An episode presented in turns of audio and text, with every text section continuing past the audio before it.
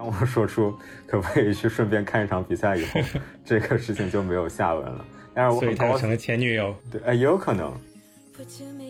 我觉得吴磊现在已经成为了中国足球的一个图腾式的一个人物，他整个这个留洋的故事，我觉得是给中国足球做了一个很好的榜样。在我们跟叙利亚纠缠这么多年之后，媒体还去宣扬说什么叙利亚是战乱中的业余球员，这种就实在是居心叵测了。个人其实对规划持偏支持的这种态度，还是因为确实需要这样的规划球员来撑过这段时间吧。足球它就是一个游戏嘛，它是一个能教给你孩子很好的一些品质，比如说团队精神、拼拼搏精神这样一个东西，就把它当做奥数班一样的，作为你孩子培养的一部分去参与就好了呀。我相信也不是所有的家长把孩子送到奥数班的时候都希望他们拿国际奥赛的金牌吧。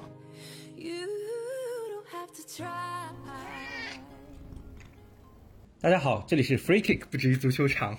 这里也是橘猫看球足球的三维世界。因为今天是我跟 Travis 互相串台，本期节目的干货担当是 Travis，我这次来打酱油的，所以把这个 Free Kick 放在前面。来，Travis 打个招呼。呃哈喽，大家好，我是除了在 Free Kick 在哪里都能看到我的 Travis。呃，其实今天也是橘猫老师约我的，所以。特别感谢菊毛老师，感觉如果菊毛老师不约我的话，我的拖延症可能，呃，又不知道到什么时候才会录这一期节目。今天想赶在这个时候做这一期，初衷首先我们俩都是国足的支持者，实际上我们之前是已经买了苏州四十强赛对阵菲律宾的比赛门票，票都已经寄到我手上了，结果取消了。那后来我就真的是每一场在沙加的比赛我都熬夜看了。包括打菲律宾那场的时候，我还在出差，第二天还要一早起来去赶火车，我还在酒店里看了。嗯，叙利亚这场也是工作日嘛，我也是冒着第二天上班疲劳驾驶的风险看了比赛。那 Travis，你这几场有看吗？呃，我是看了菲律宾那场，然后叙利亚那场，因为我当时出去旅游了，然后 时间确实 起不来了，对，然后第二天看了集锦。嗯，因为呃这两天我在准备那个去中央广播电视台《决胜时刻》的一个串台节目，过几天可能也会上线这个节目，但我也不想错过国足晋级这个兴奋劲儿，真的这几天特别开心，所以就拉 Travis 来当苦力了，也正好互相帮助对方完成更新任务的指标。首先，我除了开心之外，看到网上那些声音吧，就是觉得好像看不得我们高兴一样。我就觉得吧，比如说隔壁孩子平时考五十分，今天考六十分，你还不让人家庆祝，是不是有点太苛刻了？说这么一句，可能很多对国足不屑一顾的人还是会不屑一顾。没关系，我们这一整期都会聊国足，听完我们聊完了之后再做判断也不迟。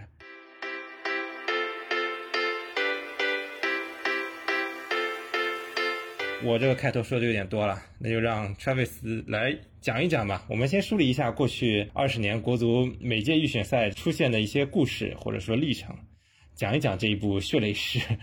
呃，其实呃一开始君老师跟我约这一期的时候，然后说君老师把这一 part 定为叫二十年的血泪史，然后我想二十年。我以为是正好就是凑一个整数，但是我突然意识到今年二零二一年了，已经 距离我们冲进世界杯确实正好已经二十年过去了，就感觉时间过很快。但是其实说实话，因为我的年纪 年纪的原因吧，可能 前面那段时间我确实是比较模糊的记忆，而且很多就是比赛都没有看上直播，但是我还是尽我可能去整理了一下。其实。我觉得零一年冲进世界杯，打进零二世界杯以后，其实中国足球还是感觉上是一个欣欣向荣的一个景象。尽管说，其实出现了就是在我们现在看来就是很荒谬的一些事情，比如说为了世界杯联赛去呃为国家队让道这种，在我们现在看来其实是呃无法理解，感觉非常荒唐的一些事情。但是如果就是站在当时那个时空去看的话，大家对中国足球还是。觉得充满了希望，包括那个时候也是中国的留洋的球员最多的时候。那个时候的国青国少的战绩也一直打得非常好。零一年的时候去过对阿根廷的表现，大家也都看到了，对吧？然后，虽然在零二年世界杯上的表现感觉不尽如人意吧，甚至不能说差强人意，只能说不尽如人意吧，没有完成一球一一场胜利。呃一呃一一一球一分的这种小目标，但是紧接着在零四年本土的亚洲杯上，中国就是拿到了亚洲杯的亚军，而且最后输给日本的这个方式，其实是嗯大家觉得是比较有争议的。然后大家也会觉得，其实我们和日本的实力差距并没有那么大，我们和日本也是可以说是有的一打的。我们在亚洲也算是可以说是一流的一个球队。在这我插一句啊，零四年世界杯我是现场看过比赛的，我当时是去济南那边看了日本跟巴林的半决赛，当时日本是少一个人，嗯，加时赛淘汰了巴林，决赛印象也特别深刻。当时我就记得日本队的三个进球全部都是有争议的，第一个任意球是。呃，任意球破门，犯规是否应该是个任意球是个争议。第二球就是手球，这个非常明显。第三个球是在反击之前绊倒了孙继海，所以这个印象非常深。那时候我们还觉得中国，呃，亚洲的亚军至少还是个一流水平，这咋就后面就成这样了？对，后边就是 感觉突然急转直下。另外，我想 插一个，我感觉中国体育好像在自己的主场经常。被遭到不公平的待遇，就是我们好像就没有享受过主场优势，反而有时候会变成一种主场劣势。因为我刚刚听曲毛老师讲的时候，我就想起一九年男世界杯的时候，好像其实我们在在主场也没有得到什么照顾。那还好，这次四十强赛是 到中立场去了。对，其实哎，当时本来是我们在苏州的主场嘛，然后后来取消，然后改到卡塔尔去以后。我其实还在想，说不定是一个好处，因为我觉得有的时候所谓的主场优势，对于中国球员来说，好像并不一定 是一个主是一个优势，反而可能在中立场地，他们有更轻松的这种心态去面对。要不还是回到风雨二十年的这条时间线？嗯，对，虽然在零四年亚洲杯的时候，中国的表现可以说是相当精彩了，也是最近二十年最精彩的一个表现了，但是。紧接着，在零四年十月份的时候，中国就在世界杯预选赛中折戟了。嗯，比较著名的其实就是因为净胜球少被科威特淘汰的这个事情，就是关于零六年世界杯预选赛这个对。七比零香港这件事情，橘猫老师应该印象也很深，因为当时就是连当时年纪比较小的我，其实都有都有比较深的印象。是的，因为当时是香港已经帮助配合我们放水了，结果因为这个净胜球呃算的有点差异，结果因为这个原因被淘汰，真的是很让人无语。其实我觉得那一次世界杯淘汰，虽然大家觉得会有一些遗憾吧，但是并没有人真的觉得国足好像陷入了一种就是一种万劫不复的状态，就是没有人会想到后面这种呃下滑的态势依旧这么急剧的保持了下去。嗯。哎，我补充一下，当时应该叫十强赛是吗？对吧？对的。我们是没有进军到十强赛。对的，当时是被就是伊拉克、约旦、科威特这些球队，就是这些西亚球队，因为当时我们觉得西亚可能除了沙特和伊朗，其他的都应该不是我们的对手，但是没有想到，就是伊拉克、约旦和科威特这种这种球队就把我们挡在了十强赛的外面。嗯。在后面的话就是零七年的亚洲杯了。其实零七年我印象更深的是女足世界杯，因为当时在中国举行，对马晓旭、韩端他们。但是零四年其实还是有亚洲杯，而且这个我觉得是让大家意识到中国足球好像哦真的进入一个低谷期的一个状态，因为在这届亚洲杯中，中国队是首次就是在二十七年来首次亚洲杯的小组没有出现。而且是最后也是产生了一个国足的经典，就是打平即可出线。因为当时小组赛最后一轮，本来和乌兹别克斯坦，当时乌兹别克斯坦其实远没有现在的实力，或者说前几年的乌兹的实力这么强劲。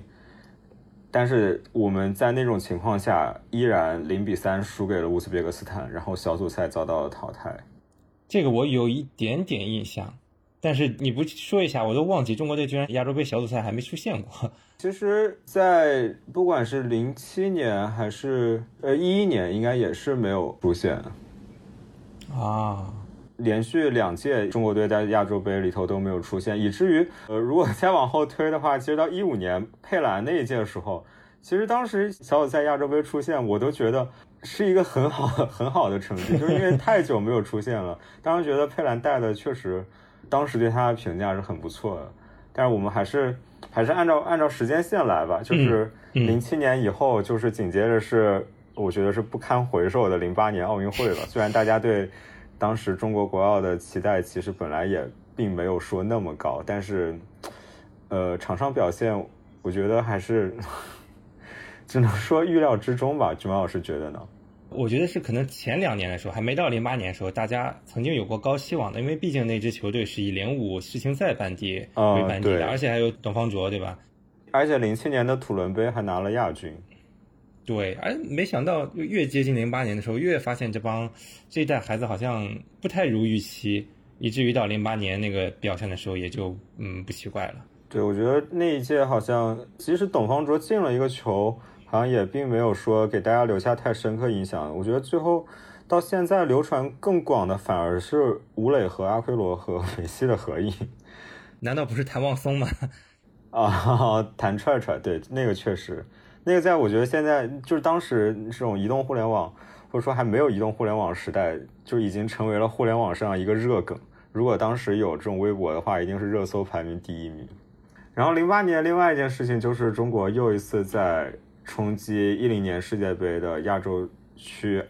二十强赛的时候被伊拉克淘汰，但是其实我觉得那个时候被伊拉克淘汰好像已经没有之前被西亚球队淘汰那种感觉，因为零七年伊拉克是拿了亚洲杯的冠军嘛，嗯，所以当时应该说可以说是伊拉克的黄金一代了。被伊拉克战胜以后是提前一轮，提前一轮遭到了淘汰。对，而且是中国队领先，然后被连扳两球，而且是郑智的两次失误，这个我印象 还是比较深的。郑智的两次失误，我觉得从那个以后，就郑智的风评就一下子急转直下，就直到后来他跟着恒大一起拿了呃亚冠，然后拿了亚洲足球先生以后，大他的风评才慢慢又恢复好起来。然后零九年的时候，一个比较我觉得比较标志性的事件是高洪波。当上了国家队主教练，其实我个人是很喜欢高洪波，高洪波的。对我觉得他当时，哦，也有可能是因为我作为一个江苏球迷，他当时招进了 非常多江苏的球员，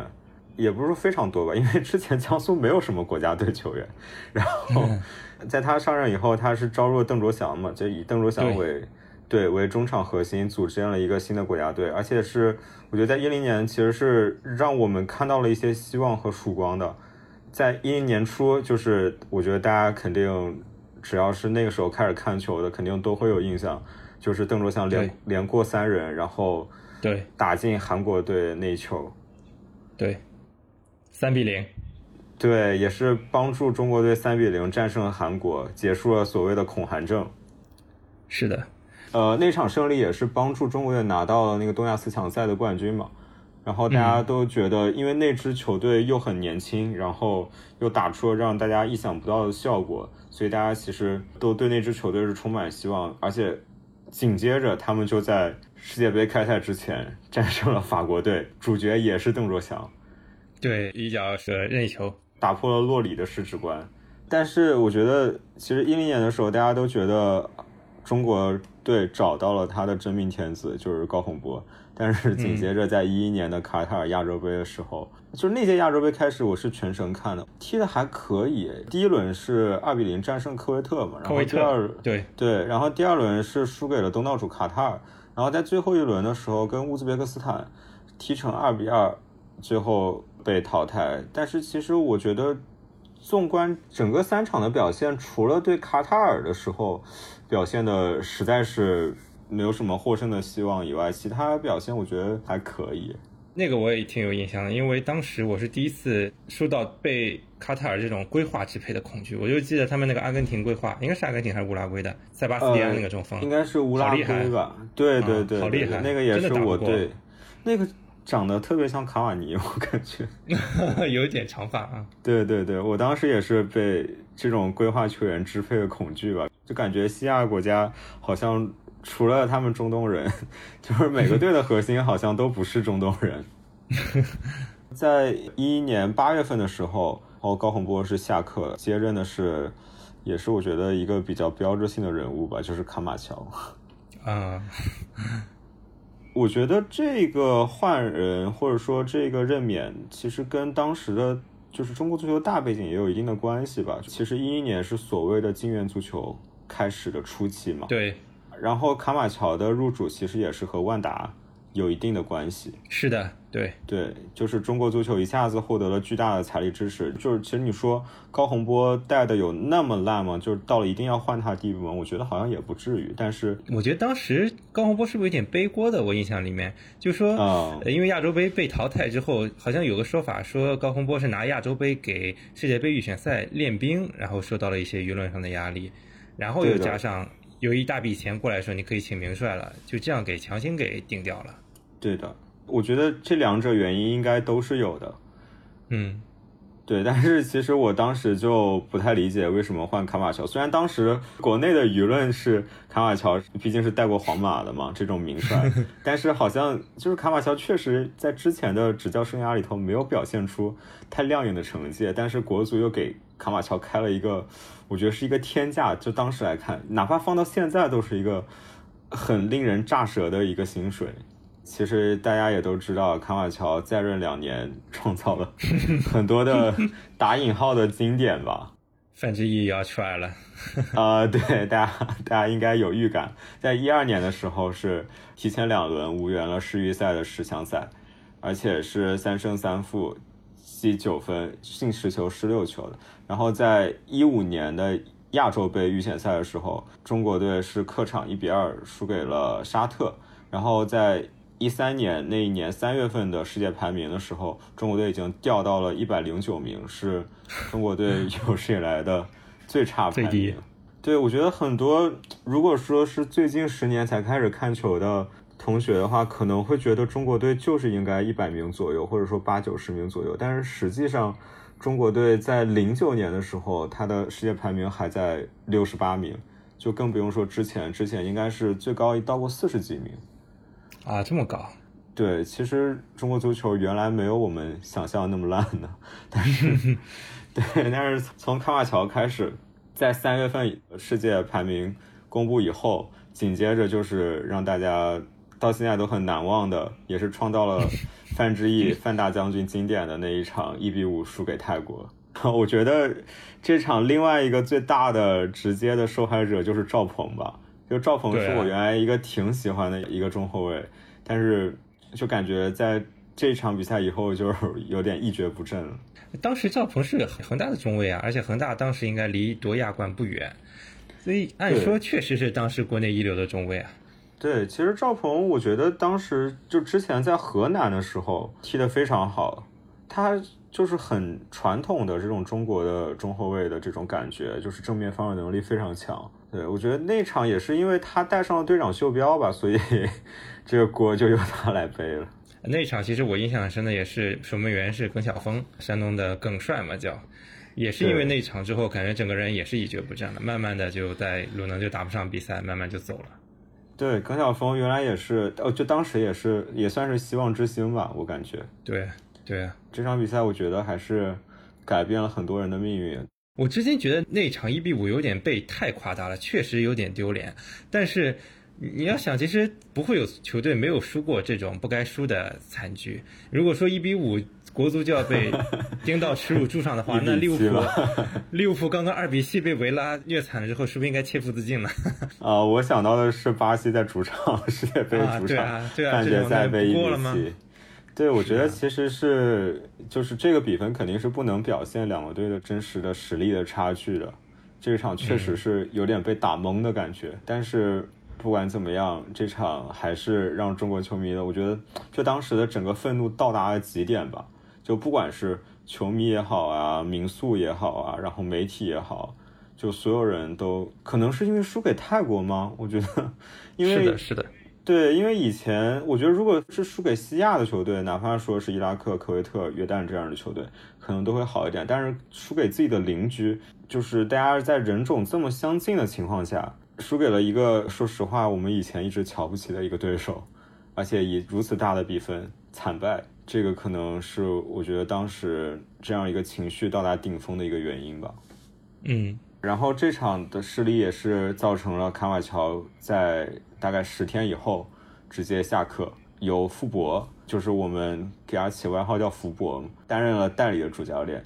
其实我觉得福伯当时带的还行，因为我记得福伯之前是国奥队的主教练，对，就是他的，对，所以他对那一批年轻人其实还是比较了解的。所以在一七年底的时候，那届四强赛也是拿到了亚军，表现我觉得也算是中规中矩吧。包括在一四年的时候是比较惊险的，其实也有前面卡马乔挖的坑了，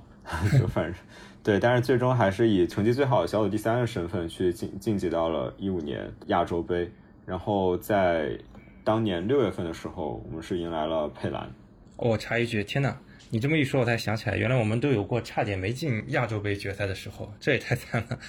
如果我们后边，君老师给我写了一个，就是我们在聊完这个风雨二十年以后，是对未来的展望嘛？然后，所以我去做了一下中国国青队和国少队的 research。然后我们后面再聊吧，我现在感觉情绪情绪先保持一下。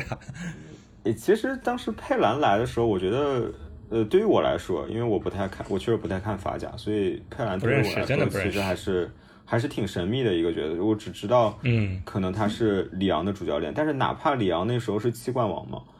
对吧？但是我其实对所谓里昂的主教练也没有那么深刻的印象。对，佩兰主要就是一五年澳大利亚亚洲杯了。对，这个我也有印象。对，这个也是我印象比较深的，因为那一批里头也有很多。很多江苏孙可，对孙可吉祥，当时吉祥不是还上演了一个马赛回旋？我记得，因为之前的亚洲杯预选赛，中国队是仅仅是以成绩最好的小组第三出现嘛。其实大家当时国内的舆论是比较，或者说球迷预期是比较低的，就是并没有指望中国队在亚洲杯上打出什么样的表现来。对，那一年的小组赛踢得还是很好的，非常气气。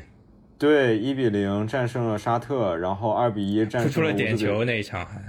对，王大雷扑出了一个点球。对，王大雷，哇，那时候真的是我觉得王大雷的顶峰吧，就是他在扑出点球那个霸气的那个姿势也是，对，我记得当时在社交媒体上传播的也非常广。然后第二场就是逆转了乌兹别克斯坦，孙可，对，也是孙可的人生高光吧，我觉得，嗯。然后最后一场是二比一战胜朝鲜，取得了三战三胜成绩。然后我当时真的觉得中国队那一年是打出了让我感觉眼前一亮的东西，但是我就是没有想到我们在淘汰赛第一轮就碰到东道主澳大利亚。哎，那个运气有点差。对，那个确实运气太差。澳大利亚，我们本来都以为他会小组第一出现的嘛，但是没有想到就是我们在可能真的是最近二十年，或者或者说零四年以后吧，零四年以后打的最好的一届。亚洲杯在第一轮淘汰赛的时候碰到了一个最强劲的一个对手，是那场我记得第一个丢球还是有争议的，因为那个球是郑智被头受到了受伤了，他当时倒在禁区里，那是个角球混战，但是卡希尔还是把球打进了。其实那个球是有瑕疵的。是的，当时也是卡希尔的，也不能说是巅峰时期了，但是当时卡希尔确实在亚洲还算是顶级的前场之一，而且我当时。印象非常深的就是那个澳大利亚的看台上有一个旗子叫 Keep calm and cross，cross to team，就是 保持冷静，然后传中交给卡西尔。他投球真的有一绝。对，一个一米七八的。我觉得这一届亚洲杯以后，大家对国足的前景又是 又变得乐观起来了吧？就虽然是止步八强，但是已经是那个。十年中，中国队取得最好成绩，而且那支中国队是非常年轻的，那支中国队的平均年龄只有二十四岁多一点，而且有孙可、王大雷这样的球员，大家感觉到就八九这一批中坚力量已经起来了，所以大家对，所以大家对这支中国队是非常看好的，觉得佩兰也是给这支中国队注入了一些不一样的东西。那后面的那个世界杯预选赛呢？在世界杯预选赛之前，还有一件大事，虽然跟国家队没有那么直接关系，但是大家都知道，一五年三月的时候，国务院发布了一个重要的文件，叫做《中国足球改革发展总体方案》。这个文件我太熟悉了，因为我的 我的硕士的毕设题目就叫《一五年足改方案发布以后的中国足球职业化与商业化》。这个我觉得不管怎么说，这个方案的发布。我觉得直到二一年的今天，都对中国足球产生了非常重要，不能说，我现我觉得现在说积极还太，呃，好像评判的太早，但是说非常重要的这种指导作用是，我觉得完全可以称得上的。紧接着在冲击一八年俄罗斯世界杯的过程中，我觉得那一年最深刻的印象应该就是十一月中国对香港，就是两队战成零比零的那一场。因为当时也有一些政治事件嘛，其实，好像虚国旗是吗？也虚国歌对吧？有，对对对，这个就可能不太方便展开，但是确实，确实当时我觉得这一场比赛的意义是超过了一场普通的足球比赛的。嗯，包括应该那年还有一个非常出名的那个海报，就是讽刺那个香港的规划球员的啊。对，就是说他们的肤色不一样的一个海报，别立 flag。对，人类的本质就是都会真香。对，但我相信现在的话，可能应该两队再相遇的时候，不会有那么剑拔弩张的那种对立的情绪了。我觉得这也是足球比赛一个特征吧，足球比赛总是存在一些超越足球的一些东西。嗯。一六年的时候，中国队是解雇了佩兰。其实我当时，呃，又是一个让我不太理解的，因为我觉得 佩兰，哪怕是凭借他一五年亚洲杯的表现，其实他应该也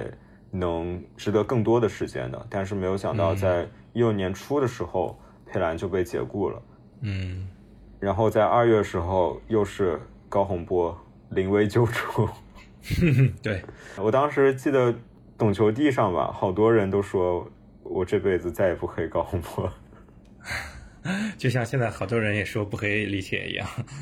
对，当时高洪波的表现确实是立竿见影吧。就是当时其实，在四十强赛的时候，大家已经觉得没有希望了，但是也是出现了一个经典，在最后一轮的时候，中国队二比零战胜了卡塔尔，神奇的约旦。朝鲜、阿曼全部都输球了，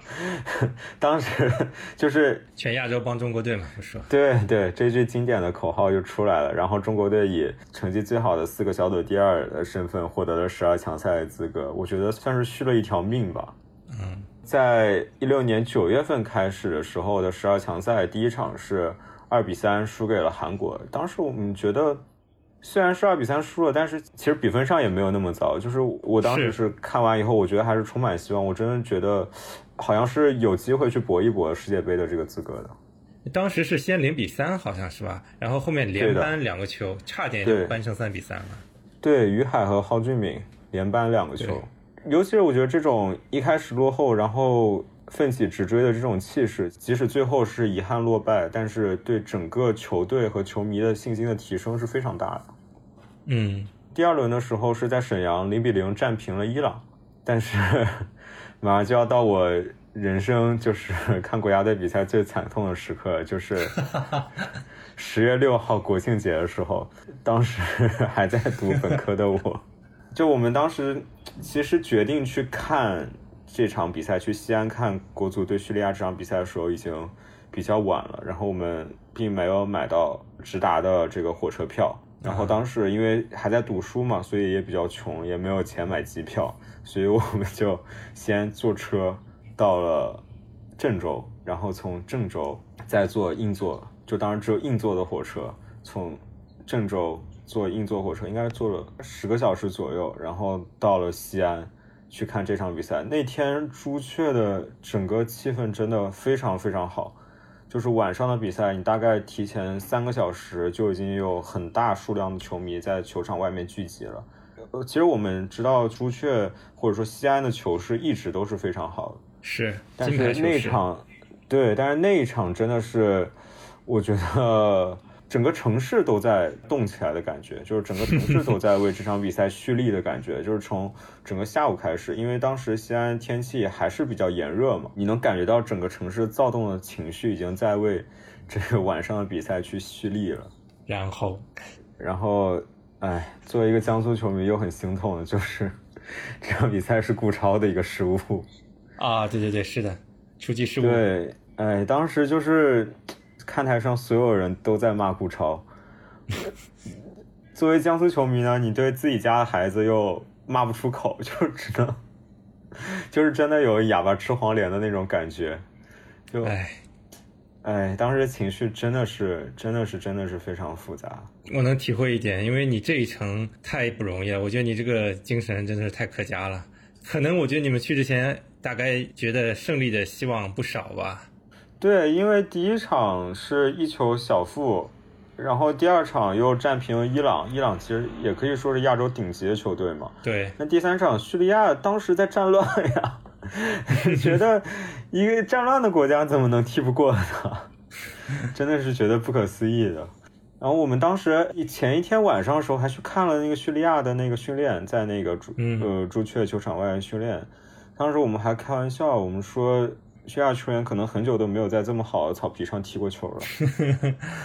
结果第二天就傻眼了，而且中国队真的是那场比赛在场面上没有我们想象的那种优势。因为我们本来可能觉得你哪怕就我们知道对面会打防守反击，但是。我没有想到中国队自己也没有创造出什么机会出来。我觉得那个时候也是对叙利亚这个球队不是很了解。如果假设到现在，我们呃跟他交手过几次之后，我们会知道叙利亚其实是一个挺强的球队。但当时大家不了解，然后又觉得这国家背景正处于战乱之中，所以就格外的不能接受。是的，从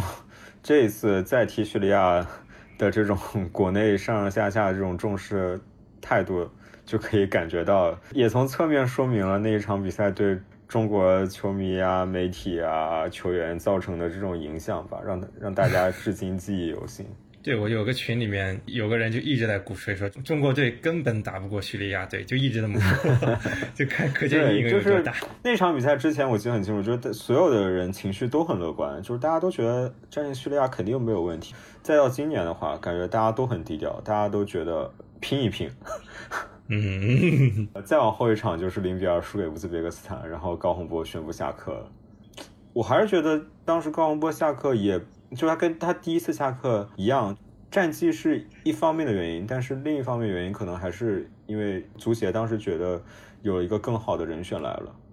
就好歹这次高洪波的继任者这位大牌终于是不负众望了。对，这回薪水也很高，但是应该说。几乎所有人都觉得是值得，是值得的。对，因为这次上任的是世界杯主冠军主帅，而且已经在恒大证明了自己的里皮。对，里皮上任的时候，中国队在十二强赛上的积分是两分，说是？零比零战平了伊朗，然后在第五轮的时候零比零战平了卡塔尔，但是。后面的我觉得大家应该也都有印象吧，就是一段 奋起直追，然后又对。遗憾错失机会的一一段旅程，就是从一七年的中国杯开始，当时是中国先输给了冰岛，然后但是在第二场的时候输给了克罗地亚，当然克罗地亚没有说派出全主力的阵容了，但是我觉得还是挺值得振奋的一个消息吧，因为毕竟在前五轮的世预赛比赛中，其实表现都很一般。然后在一七年三月份的时候，又是一场我觉得很经典的一场比赛，就是国足在长沙一比零战胜了韩国，是于大宝，这个太 提气了，嗯，对，当时就是真的感觉整个国家的球迷的情绪已经降到低谷，不能再低谷了，但是我们又是面对我们最想赢的这个对手韩国，在主场在长沙战胜了他们。但是在接下来第八轮的时候，在中立场地，在马六甲，然后中国队又是二比二，我记得是被叙利亚在最后时候进了一球，嗯，是绝平了。对，感觉叙利亚确实是我们的苦主。绝杀我们。对，叙利亚真的是我们的苦主。然后在第九轮的时候，中国队是一比零，我记得当时是冯潇霆造了一个点球。嗯，然后应该是郜林打进的，然后一比零战胜了乌兹别克斯坦，好像也是在比赛的最后阶段绝杀乌兹别克斯坦。在第十轮的时候是客场二比一，应该是我记得是逆转了卡塔尔。对，其实最后五轮中国队是拿到了十分，是，而且还战胜了小组中最强的韩国队。是的，对，但是尽管后面踢得很精彩，但还是。以最终排名小组第五无缘了一八年的世界杯。对，但是在那一年的世界排名里头，其实中国队是来到了五十七位啊，这么高，而且对，而且超过韩国，因为我的记忆点就是超过了韩国，我当时我当时觉得不可思议，当时是上升到了亚洲第四，也是我我之前说的零四年八月，也就是我们拿亚洲杯亚军以后的最高排名，嗯。在那一年年底的那个东亚杯，一七年东亚杯的时候，中国队是最终获得了季军，然后二比二战平韩国，一比一战平朝鲜。所以说，我觉得里皮的执教第一年是让大家，我觉得可以说是满意吧，交出了一份满意的答卷。对，而且大家当时对里皮真的是，我觉得这种近乎像，就是崇拜。对，膜拜就是宗教般的那种，就是信仰的那种感觉。我觉得当时里皮在发布会里不管说什么，大家都会 觉得是对的。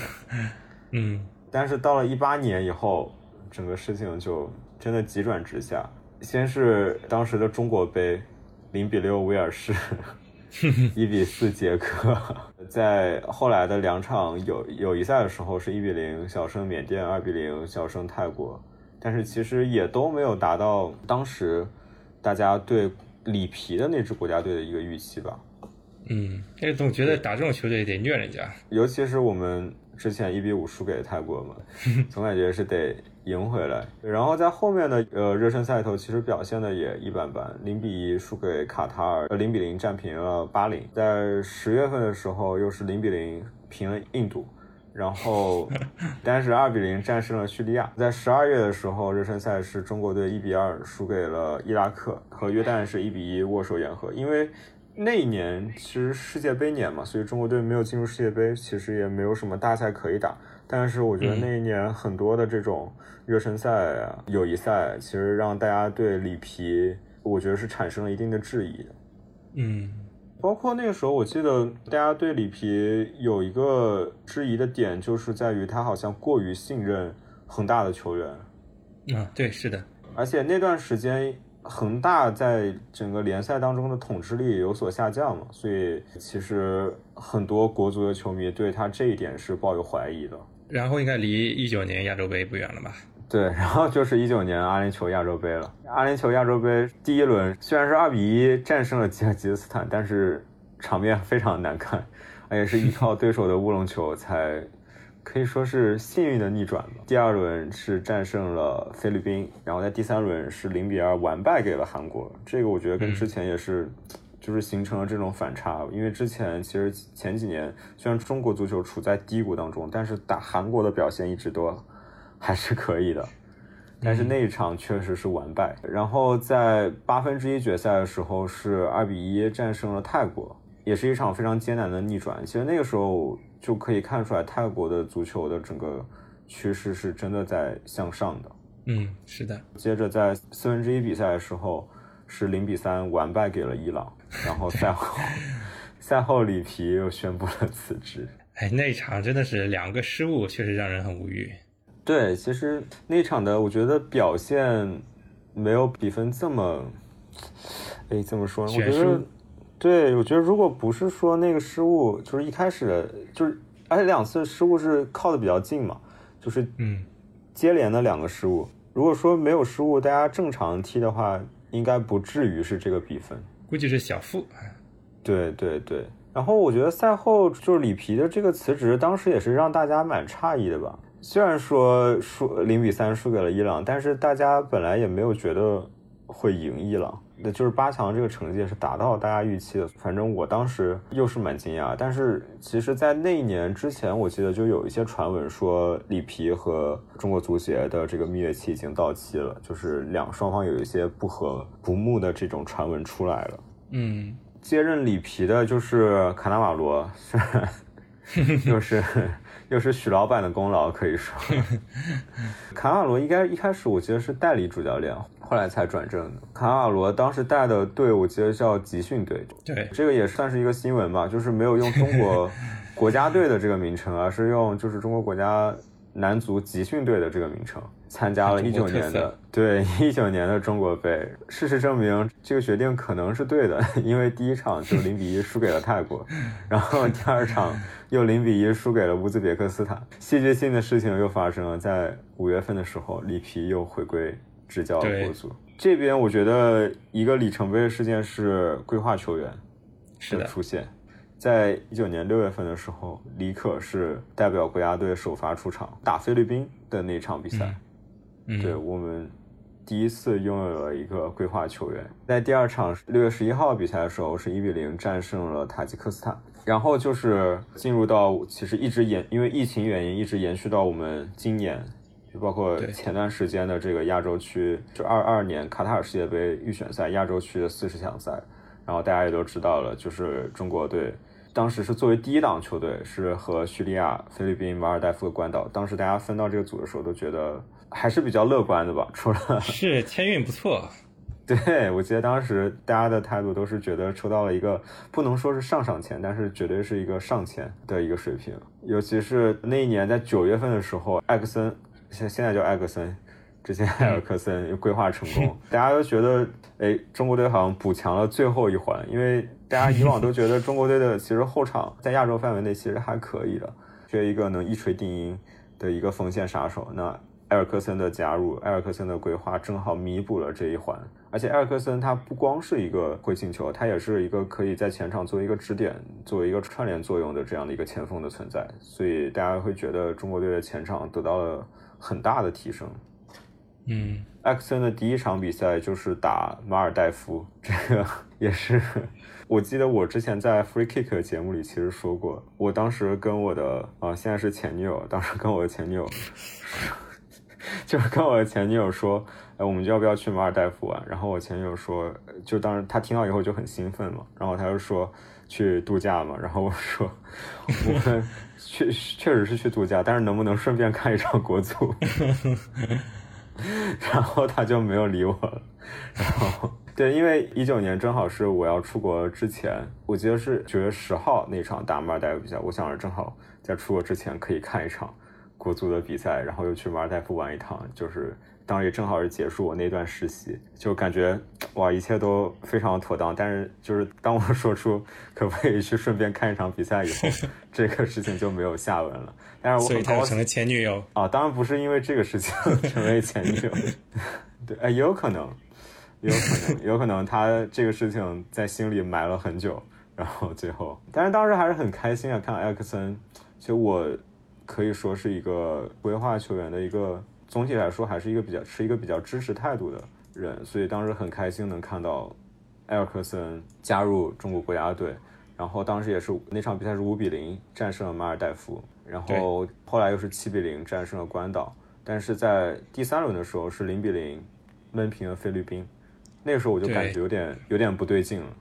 嗯，就是虽然前两场比赛加起来进了十二个球，但是呃我们的锋线其实并没有得到我们想象中的那种增强，因为当时的话语是有了艾克森的加入，我们的锋线已经可以到就是亚洲可能一点五档。就是二档甚至一点五档的这种程度，那可能是三四年前的艾克森。对对，因为当时艾克森确实在正处巅峰嘛，在战平菲律宾以后，在十一月的时候又是客场一比二输给了叙利亚，又是叙利亚，嗯，然后里皮在这场比赛以后宣布了辞职，终于带不动了。对，我觉得叙利亚真的是就国足最近五年来的这个苦主。就大家真的，反正我作为一个国足的球迷，我是真的没有想到，这样一个处在战乱中的一个小国，会给中国足球造成这么多的苦难。接任里皮的就是李铁，李铁其实也算是恒大系出来的吧，嗯，因为之前也是在在里皮的教练组待过嘛。在那届东亚杯的时候，是中国队一比二输给了日本，零比一输给了韩国，最后。二比零战胜了香港，但是表现跟之前的东亚杯比，我觉得，嗯，是有差距的。嗯，但是在二零年一月份的时候，足协还是官宣了李铁转正，李铁担任了国家队主教练。再往后的时候，就是疫情，疫情的到来，然后一直到今年六月份的时候，这个四十强赛恢复，然后再出现了这一系列的风波。但是我们又怎么说呢？九老师觉得中国队最后两场的表现是在你预料之中的吗？哦，那我们就聊一下最后这一小段吧。嗯，从结果而言，肯定是我们能够想象的结果里面最好的一个结果，就是说，本身我们自己做到自己该做的四场全胜，然后我们也的确是运气也不错，在第四场最后打叙利亚之前，就已经基本确定出现了，就可以用一个非常轻松的心态打这一场宿命之战。从结果而言是还是值得高兴的吧，但我个人啊觉得我四场比赛是嗯完全看下来的，呃始终是。呃，你说完全满意嘛？也还是差那么一点。我觉得，特别是对阵弱队的时候，我们的防线还是不太稳当。从我的感觉来看啊，嗯，因为我们回想起当时上一届呃世界杯预选赛的时候，里皮上任之后，我们其实防守做的特别好，丢球每场就最多不会超过两个。那我觉得，如果以现在这个防线再去面对十二强赛的话，那我觉得可能会被打成筛子。嗯。对中国的防线确实是一个隐患，但是我觉得从另外一个角度上来讲，可能我是一个比较积极的人。我觉得，我觉得进攻线是给我带来了一些惊喜的，尤其是吴磊。嗯，对吴磊和吴曦吧，我觉得让我看到了。我觉得吴磊现在已经成为了中国足球的一个有点像图腾式的一个人物。是的，就是他的，对我觉得他的意义真的希望。对，真的不光是说在场上这种表现，而是。我觉得他的一些，就是作为一个足球运动员，他所有的这些影响力都来自于他场上的表现。但是，嗯，他整个这个刘洋的故事，我觉得是给中国足球做了一个很好的榜样。是的，你会不会觉得他有点像易建联的那种感觉？就是在中国足球这个黑暗的时期，然后作为一个。可以说是唯一的一个支柱，对，唯一的一个希望。然后通过自己勤勉的表现，因为而且他很像易建联，是他们之前在前期的时候也是被黑的，就是 呃，对吧？就是吴磊单刀不进，对吧？然后易建联球风偏软这一点，但是后来他们都用自己非常勤勉的表现，非常职业的这种精神，去慢慢为自己把口碑声誉给扳了回来，然后成为了各自。项目上的一个精神图腾，一个代表人物，对，可以这么类比。而且我觉得吴磊的故事可能戏剧性还更强一点，因为他在刚刚去留洋的时候，其实表现我觉得是比较好的，是给大家带来一些惊喜的。然后结果反而在球队降入乙级以后，他自己的表现机会反而下降。当时其实对于他回国还是留在西班牙人，大家都有很多的讨论嘛。但我觉得吴磊自己的内心还是很坚定的。对。他也用自己回归国家队之后的表现证明了他的选择是对的，就是是的，确实很多时候我们作为旁观者其实是不如当事人更能了解他内心想要什么，就是觉得什么样才是他最好的。嗯，为什么提到这一点？就是我在我印象特别深、特别深的，就是最近这段时间印象特别深的，就是吴磊在战胜叙利亚以后说了一句话，就是中国球员还是应该出去留洋，哪怕是在一级。我觉得。我觉得他说这句话，就是其实我们在之前的节目里什么的也都有讨论过，然后大家其实也都会有这种所谓的留洋派，或者说另外一派就是可能是觉得，如果你没有绝对的实力，你就不要出去闯，你反而不如在中超把实力磨练好。但是我觉得吴磊说这句话跟我们说这些话都不一样，因为他是有自己的这个亲身经历去作为验证的，然后也是一个我觉得得到证明的一个例子吧。他的这番话，我相信肯定是会激励后面越来越多的这样，尤其是年轻球员去出去闯一闯的。嗯，那正好我在这也把本来想放后面讨论那个话题提前，就是说关于刘洋这个话题。其实我们如果看过比赛的话，应该都能够承认这个观点，就是说，如果说现在把肤色都去掉，咱们说场上谁是规划球员，谁是来当外援的，绝对我想大家选的都会是吴磊。真的是这几场比赛都是高人一等的发挥，就是高全场一等的发挥吧。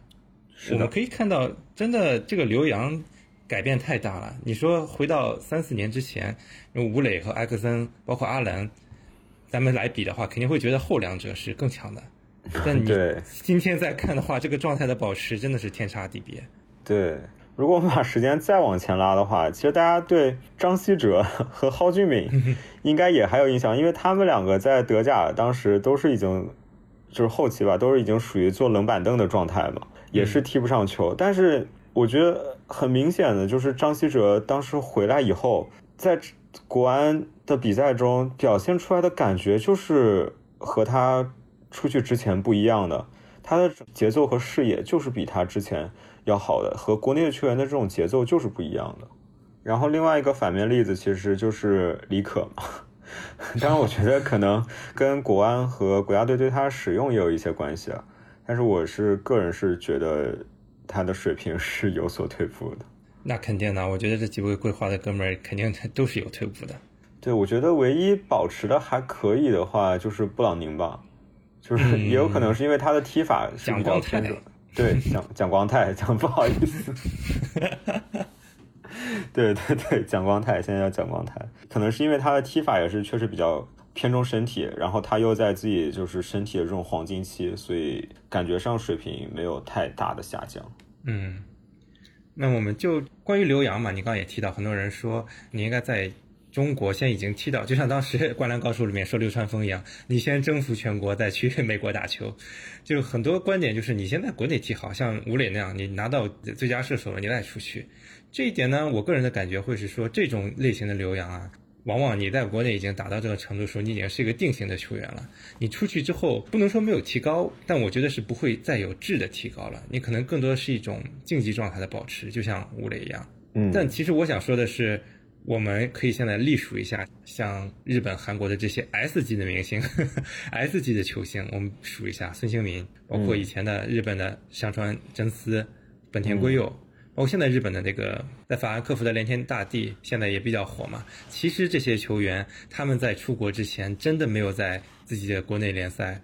打出什么名声？甚至孙兴民压根就没在自己国内联赛亮相过嘛。他们其实都是很小，不到二十就已经去了一个次级联赛，他们没有去强队。孙兴民先去的汉堡，当时本田圭佑是和乙的分落，对的。香川这次也是德乙的。连田大地他之前是在鸟栖砂岩，也是一个保级队嘛，然后去到了法兰克福，所以他们并不是说在国内已经踢到多好多好了，他们反而是在一个还有可塑性的时候选择勇敢的，当然也跟。他们国家的一个联赛的情况有关嘛？像日本的话，就是一个很偏重老将的联赛，所以逼着年轻球员倒逼他们出去。这一点可能是跟我们目前想象的这种嗯留洋的模式是不太一样的。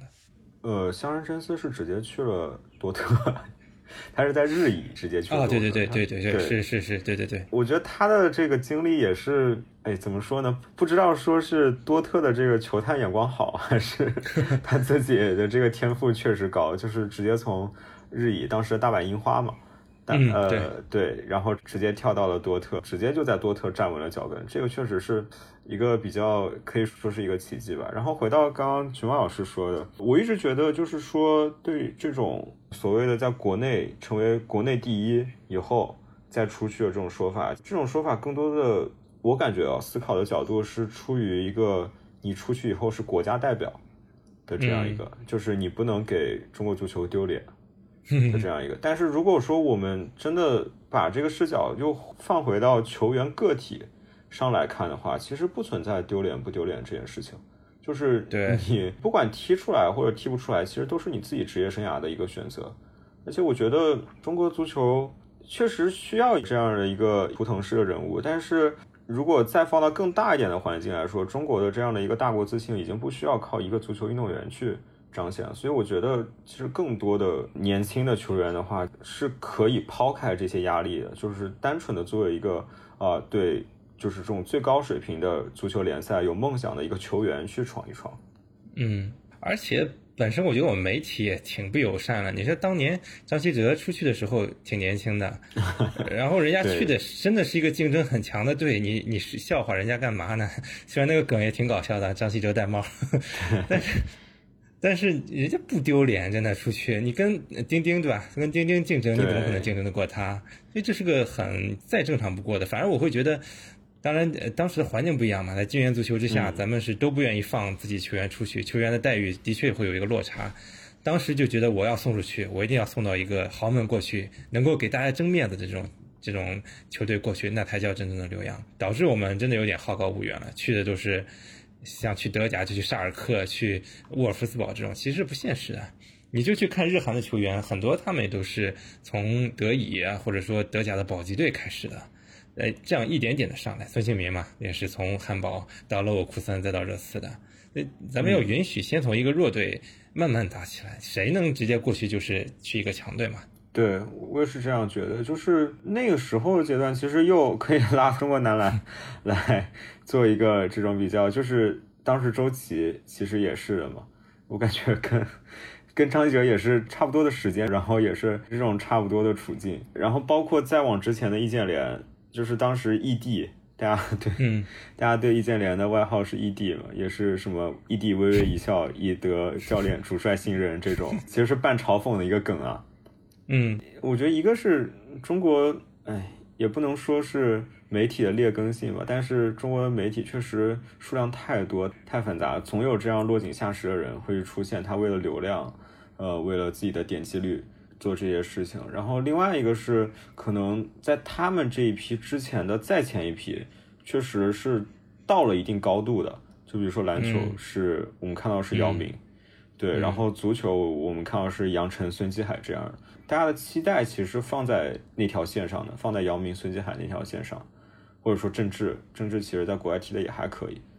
对吧？大家对他们的期待都是在那个水平的，但是。我觉得后来经历过这十年以后，大家现在对，比如说吴磊当时去西班牙人的时候的舆论就好了很多。嗯，我觉得尤其是新一代球迷吧，其实大家对这件事情都是抱有一种就是更加鼓励、更加积极的一种态度。嗯。包括之前这五年，确实这个中国足球结构是有点畸形的，因为大家也都知道，过去五年国内球员这个待遇实在太好了，你很难去下决心真的出去闯荡。你像张玉宁这种，已经是觉得给大家感觉是很有骨气的，在外面待那么多年，到最后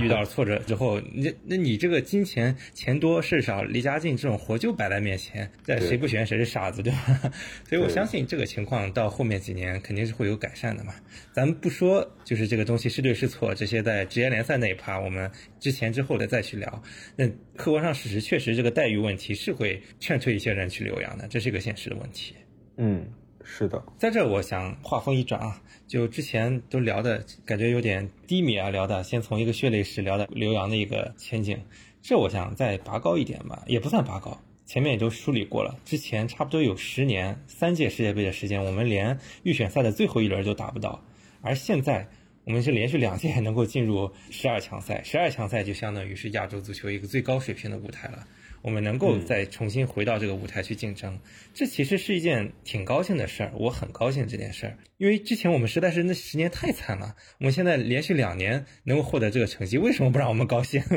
对，而且我觉得作为一个 从业者吧，我觉得。不光是从竞技的角度，从整个产业的角度，你去有这样的机会参与亚洲最高水平的这种足球赛事，是绝对对整个产业的发展是有好处的。就是你的整个场馆的维修，就是你很明显的嘛，呃，进入十二强赛你就多了五个主场。就是如果我们不考虑疫情的话。你至少是多对，至少是多五个主场比赛。对于整个商业方面呀、球迷的文化培养方面呀、整个场馆设施建设方面啊，都是有很大的这种促进的积极作用的。对，那天我就看到虎扑嘛，有人转豆瓣上的帖子，就是有个人说国足嘛，然后一帮豆瓣嘛，肯定是球迷是少数嘛，很多都是冷嘲热讽的。当时有一句话，我觉得高赞的一句话，我就说蛮好：竞技体育每一场胜利都是弥足珍贵的。我觉得这句话说特别好。你甭管对面是什么对手，你赢球就是值得高兴的一件事。你看国外的球队打弱队的时候，打个五比一、六比一、七比一、七比零，对吧？打十比零，他们还是该庆祝就还是庆祝啊，他不会因为说对手是弱队啊，我就不庆祝了，这是我应做的事儿，我就不庆祝了。这个其实是一个点，而另一个点，我觉得很多人对叙利亚是有误解的。如果说我们回到。一八年之前啊，我们对叙利亚有误解，我觉得这个有情可原，毕竟谁都没有见过叙利亚队什么样。在我们跟叙利亚纠缠这么多年之后，我们还去媒体还去宣扬说什么叙利亚是战乱中的业余球员，这种就实在是居心叵测了。因为叙利亚球员我们可以看到他是水平很高的，他们不是业余球员，他们在亚其他联赛里面有很高水平的发挥。但这个真的不是不比中国队差，他们是真的比中国队强，像像他们的头号射手叫索马，对吧？这种对。所以，我们应该有一个正确的认知，对这些国家，不是说这个国家小或者人口少，它的足球水平就必然很低。有时候我就说，你你骂中国足球水平低，你有没有贡献过你的孩子去踢球？我们没有人踢球，我们没有教练教球，那踢球的人的待遇也朝不保夕，你凭什么要求中国队成绩要比其他国家理所当然的强呢？对不对？对，我我觉得这个就是延伸到了国足的这个舆论环境嘛，对吧？也是，也是我们另外一个话题。我觉得。有一点就是，每次中国队这种破圈，因为大家其实如果不是球迷的话，大家会有一个算是认知偏差吧，就是大家觉得，就是你的足球的水平可能是和你的这个国家的国力。或者说人口数量是挂钩的，当然除了就是大家都非常知名的那几个国家以外，就是可能西欧的一些国家，英格兰这这些国家以外，所以在比如说在一八年世界杯、一六年欧洲杯的时候，冰岛才会出圈，嗯，然后每次出圈的时候又都是这种小国家，但是实际上并不是这样的，就是。大家球迷肯定都知道，就是有足球人口这样的一个 这样这样的一个东西。但是对于非球迷，或者说他平时对足球关注不那么多的，他可能就会觉得，啊，你叙利亚是什么国家？如果不是旅游爱好者的话，他可能在地图上都不知道这个国家在什么位置。冰岛大家都知道有极光 有雪，但是都不知道他们其实他们足球场的数量是非常多的，他们整个。草根足球的建设是做得非常的好的，哪怕他们在纬度那么高的地方，他们也有很多就是那种铺设了地暖设施的一些人工草地的场地，包括一些其他可能，我记得之前乌拉圭也有出圈过，乌拉圭应该是我记得以前有个标题说只有四百四十万人的一个国家，却冲进了世界杯的四强，就都是这样。我觉得每一次这样的一个出圈的事件，都算是对这种非球迷群体的一种认知的一个矫正嘛。就是 你的这个国家的足球水平，其实受很多方面的因素影响，真的不是说你听过这个国家的名字，它的国力强，它的人口数多，它就一定厉害。另一个方面来讲，也不是说这个国家它在国际上没有名气，它在外交上、政治地位上、经济地位上没有那么高的地位，它的国家的男足、呃女足就一定水平是低的。所以我觉得也是有这样的一个问题了。对你刚刚提到冰岛嘛，那足球经济学里面就统计过呀，冰岛好像是百分之三还是四，好像快接近百分之五的人口其实是足球注册人口，哪怕他人口也就三十万，你你算一下也上万了呀，这个数字，这比起中国当年最黑暗那段时间，这个数字是不差的。对的，而且他们作为欧盟的一员，他们和这种就是世界上最高水平的职业足球交流的机会是更多的，他们的球员可以自由的到。这些高水平的国家去参加青训，呃，也不是说完全自由，但是 相对自由吧，可以说，对，相对自由的去在这种欧盟的国家之间移动。另外一个就是媒体确实他会抓住一些，就是为了点击量和曝光量，抓住一些点，就比如说当时冰岛，大家都说那个冰岛的门将是广告导演了。然后最后以讹传讹，以讹传讹，就搞成 冰岛的球员都是非职业球员了。实际上并不是。对，而且再退一万步说，至少人家是把足球当做第一运动来储备的呀。人家孩子想的玩的最好的运动，第一选择都是足球。那咱们这个，你能这么说吗？我们有小孩在踢球，在运动吗？对吧？确实，正好这一点，我又想到。可能在很多人看来，国足高薪是一个原罪。就每次，尤其是男女足对比的时候，或者说跟其他项目对比的时候，说你看国足工资那么高，踢那么烂，就该骂。这个其实也是一个常见的误区。对，我觉得这个如果稍微往大一点说，这也是一个结构性的问题吧。因为不光是我觉得国足，包括现在这些流量明星呀、呃主播呀、带货主播，其实感觉好像都遭受了同样的压力和指责。对，哎，但是就我们反过来说嘛，这个国足这个高薪又不是花纳税人钱付的，对吧？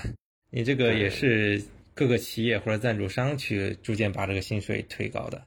那么前两天那个体育圈人，就你曾经上过那个公众号，他们发一篇文章，里面有一个数据，就说，那中国足协在一七一八年度财务报告里面就写，每年足协净收益大概在一亿元上下，而体育总局下属的其他四十三个中心里面，却依赖的是财政上十四亿的拨款。所以，就说句不好听的吧，我觉得可能我们很多夺金牌的项目，它反而是真正花纳税人的钱的，反而有可能还使用了从足球上赚的这份钱。所以从这个角度，你去指责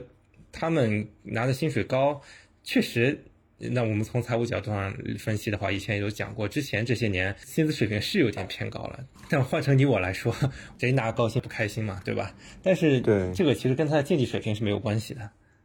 对，我觉得呃，这个事情就是。你说国足拿这么高薪是不是一种健康的状态？他肯定不是的，他肯定是 有一点病态的。但是其实大家都意识到了这个病态的问题。那他这个病态问题并不是说是球员造成的，所以我觉得把这个指责最后由球员去承担，其实是不太公平的。而且，其实我觉得，如果说相对于 这些带货主播呀，或者说是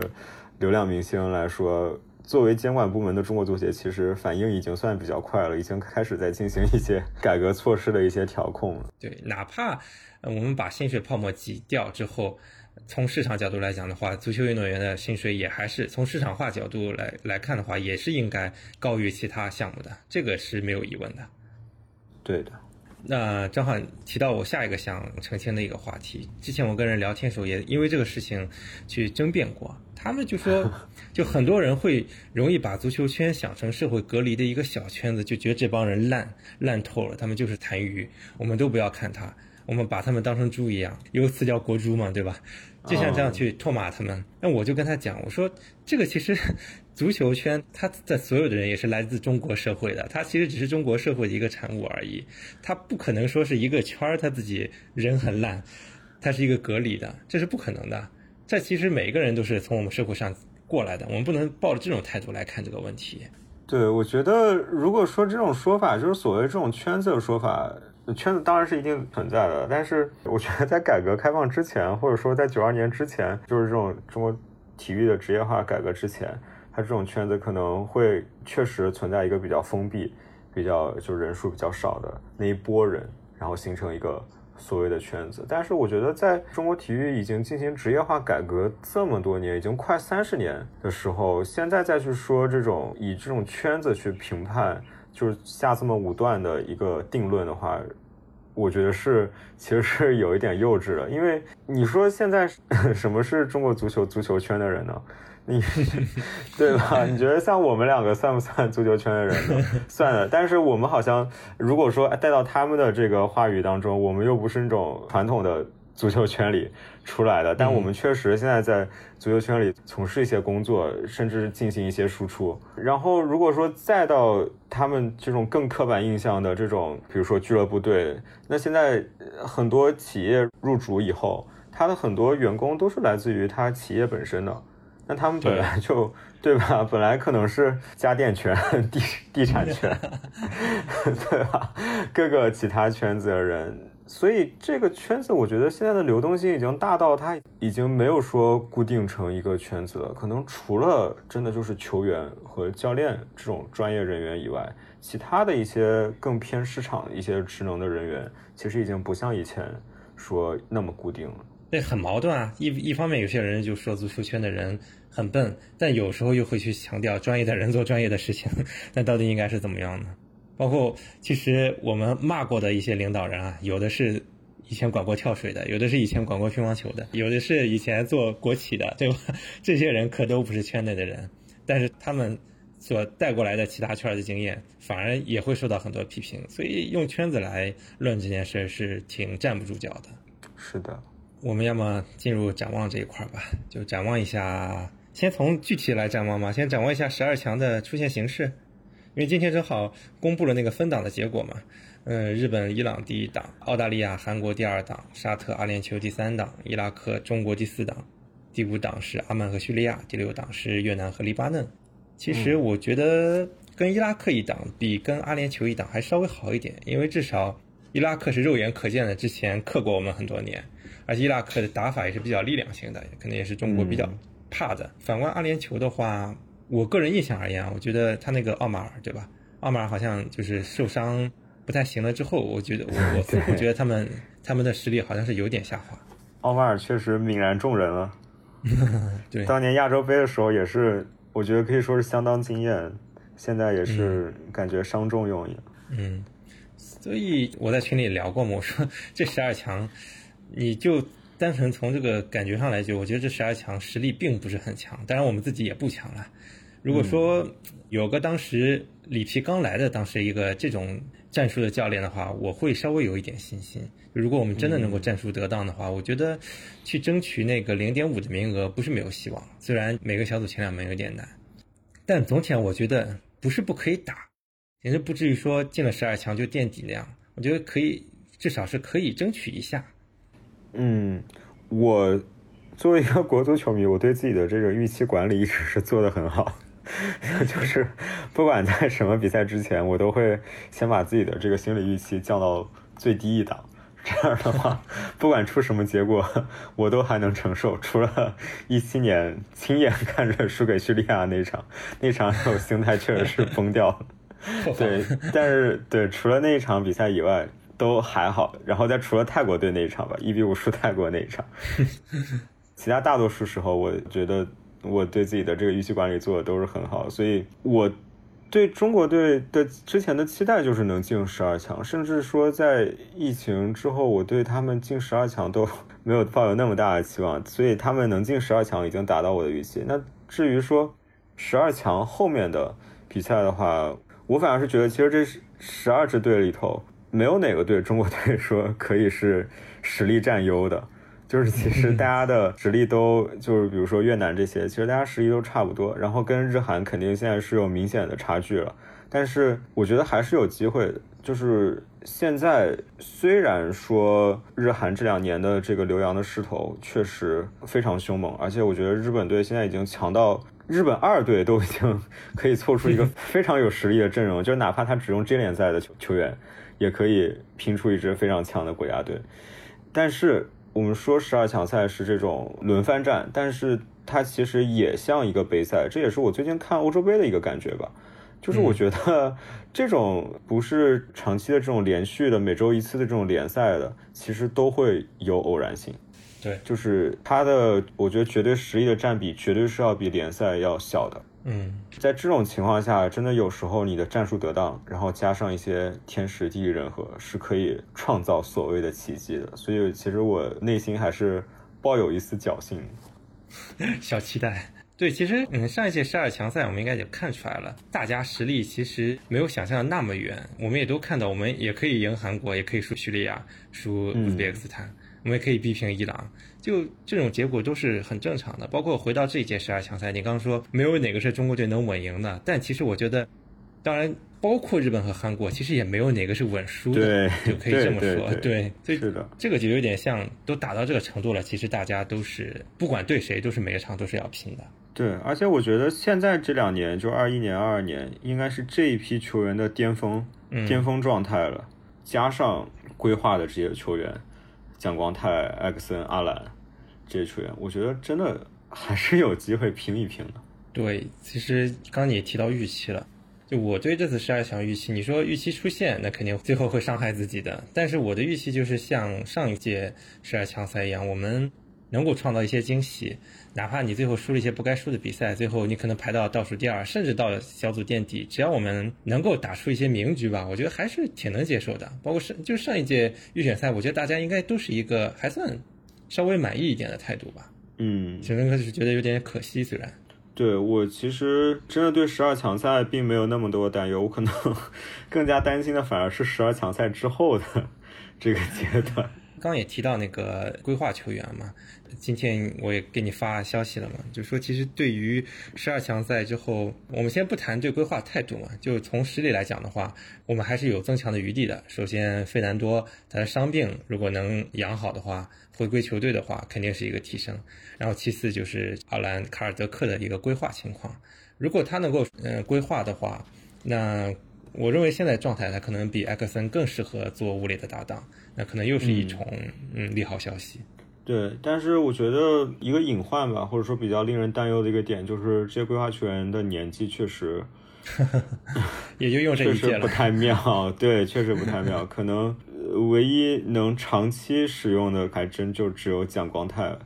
然后李可其实以他现在的竞技状态来讲，也不能称作一个很强的一个战力。嗯，这个其实，哎，说到这儿就聊到规划这个话题嘛。我个人其实是偏负面的，我不是很支持规划，但是我理解规划这个选择。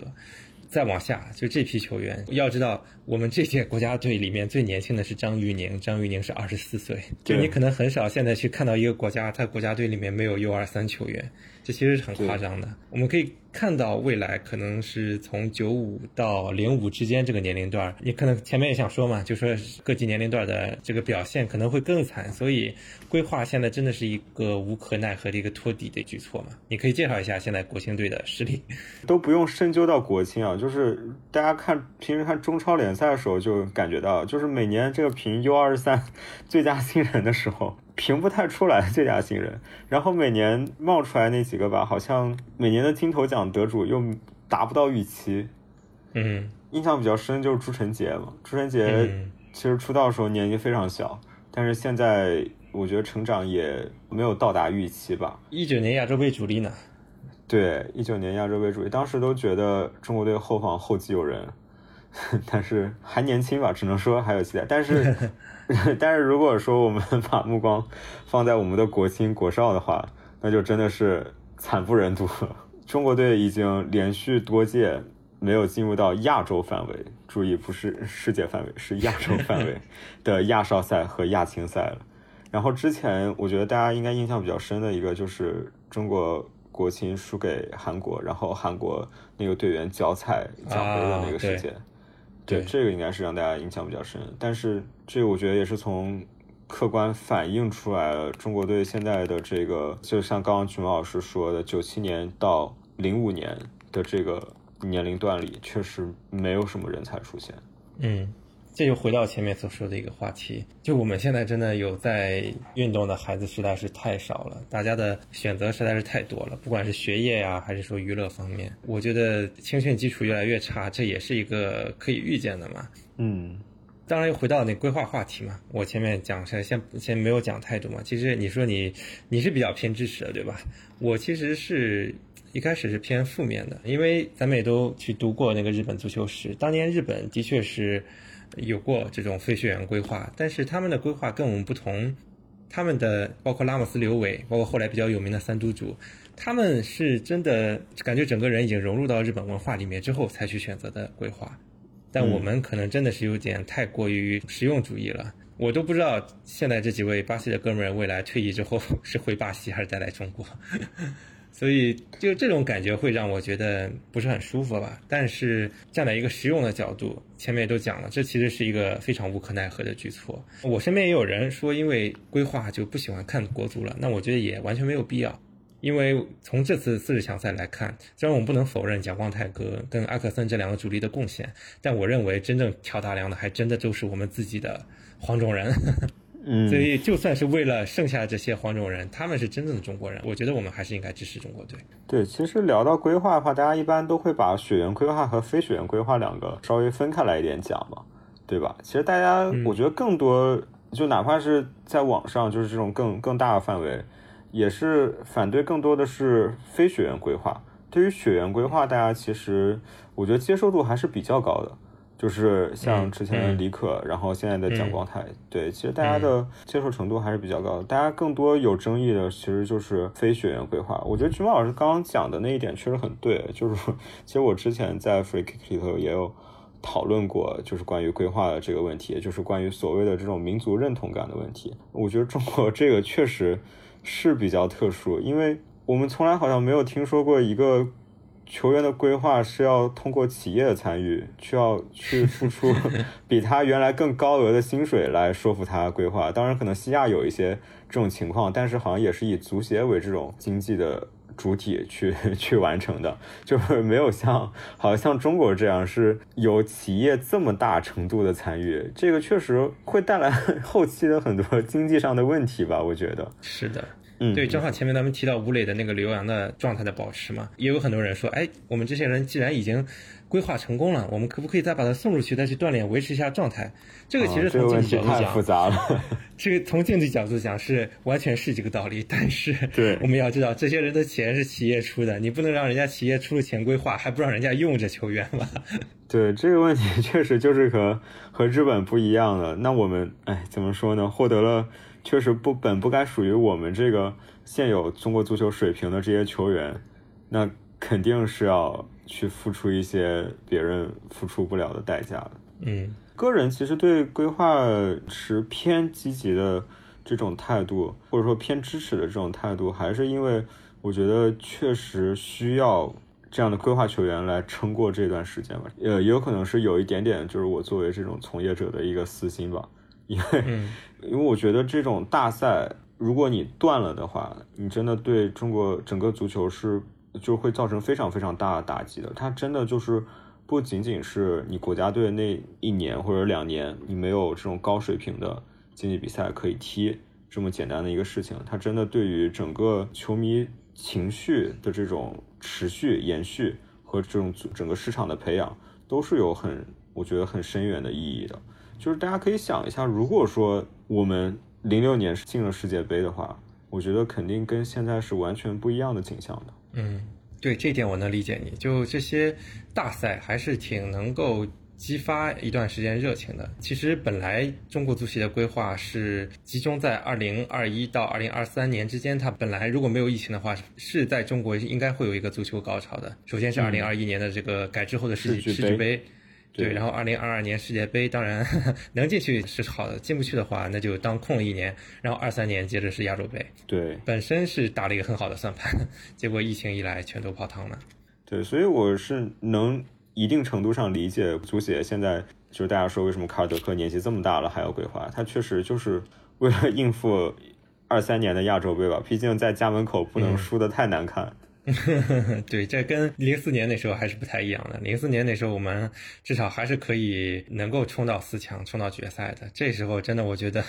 除非规划的话，不然的话，我看不到任何能够冲到八强以内的希望，我都不太敢报。对，如果说能靠规划球员过渡掉这一届亚洲杯的话，那到后面到可能二四年、二五年再冲击二六年。世界杯的时候，一个是因为二六年要扩军了嘛，世界杯要扩军了，这个晋级的概率变高了。然后另外一个是到那个时候，可能我觉得零五这一批。可能已经有一些球员可以冒出来。嗯嗯嗯，前面其实我说的比较偏悲观了，这里我也说一点稍微积极一点的。因为之前我们青训基础差，一个方面是踢球的小孩少，另一个方面是教练人才流失特别多，或者说我们教练人才压根就没多少。那现在呢，我是能够很明显的感觉到，虽然现在孩子挺不自由的，他们想干啥就没有我们小时候的时候想去踢球就去踢球了，但其实因为足球还是个比较便宜的培训班。其实踢球的孩子还是能够看到不少的。最关键的，我是能看到从事青训教练的人越来越多，包括我自己也是考过那个不入流的一级教练证。嗯，我的队友也有很多是有地级教练，甚至也有班班的。所以这种教练越来越多的话，其实是一个非常好的现象。这代表越来越多的孩子可能会入门，入门他就有可能热爱，热爱哪怕你高考、中考的淘汰率再高，他这个基数上来了之后，这绝对会有一个回升的。对我之前也是和我一个同事。呃，我们一个做 战略的一个同事有聊过这件事情，就是关于教练体系这个事情。其实我个人是觉得一级教练的这个出现是非常有必要，而且是非常有帮助的。其实中国足协的一级教练证就。有点类似于英足总的 Level One，其实一级教练都不是中国足协的，是对当地足协的，对，是各地足协的。然后英国的这个 Level One 的教练证也是下放到各个 county、各个郡，嗯，各个郡的足协去授予的。就是我觉得它其实就是意义不在于你对职业的教练的输送培养，就真的更多的在于一个是足球的这种基本的。战术知识也好，或者说这种急救知识也好的这种普及，我觉得就是一个利于草根足球和社区足球发展的事情。因为当时我在英国的时候参加 Level One 的时候，也是很多你能感觉到他们不是想走职业教练这条路的，就是像我们这样的学生，或者说甚至一些家长的父母，他可能就是因为自己的孩子、自己的儿子或者女儿去踢球了，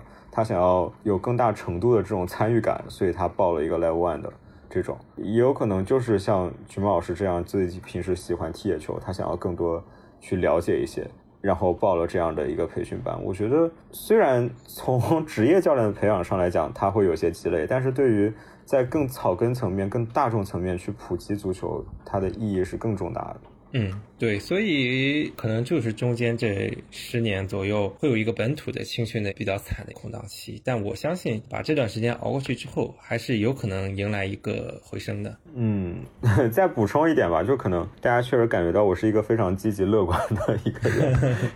就是还有一个点，其实你青年队的时候的成绩跟你成年队时候的成绩并不是直接挂钩，对，就是你青年队时候踢的差，并不一定成年队的时候踢的差，因为我。我们知道青年队的时候的这种国青、国少队成绩，它是以一个整体的成绩去做最后结果的输出的嘛，对吧？但是其实你说，如果我们到更大家可能更熟悉一点的这种职业青训的话，就是你并不是说你年年都拿青年足总杯，你就是一个好青训，而是说你那一批球员能出多少个到一线队的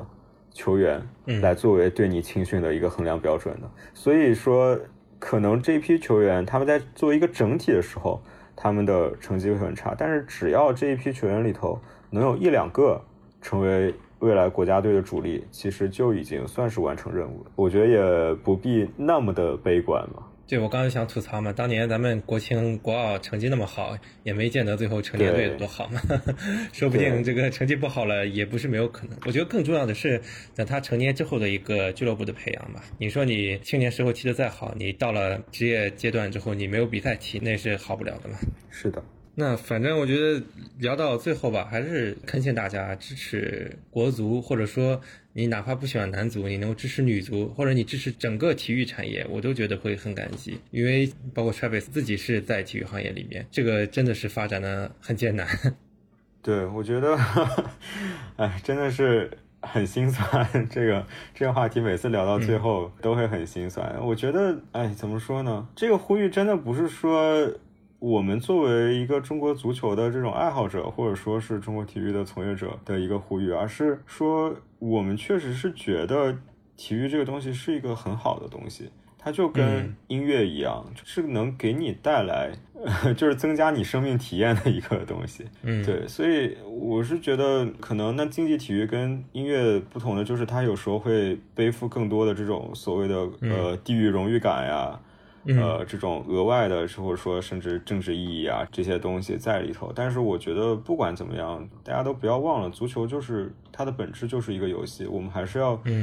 以享受足球的乐趣为第一要务。对，就像我平时跟人家聊吧，很多人就讲中国人走足球青训这条路有多难。我就说，其实作为家长的话，送孩子去锻炼，我们不都不都说是足球还是篮球还是什么运动，去让他们从事一个运动是一件很好的事情。大家不要说一开始就觉得啊，我要去学这个东西，我将来就就要走职业了。其实这差很远呢。哪怕我是一个球迷，我想让他走职业，那还得看他有没有这个天赋，这可能也是要万里挑一的。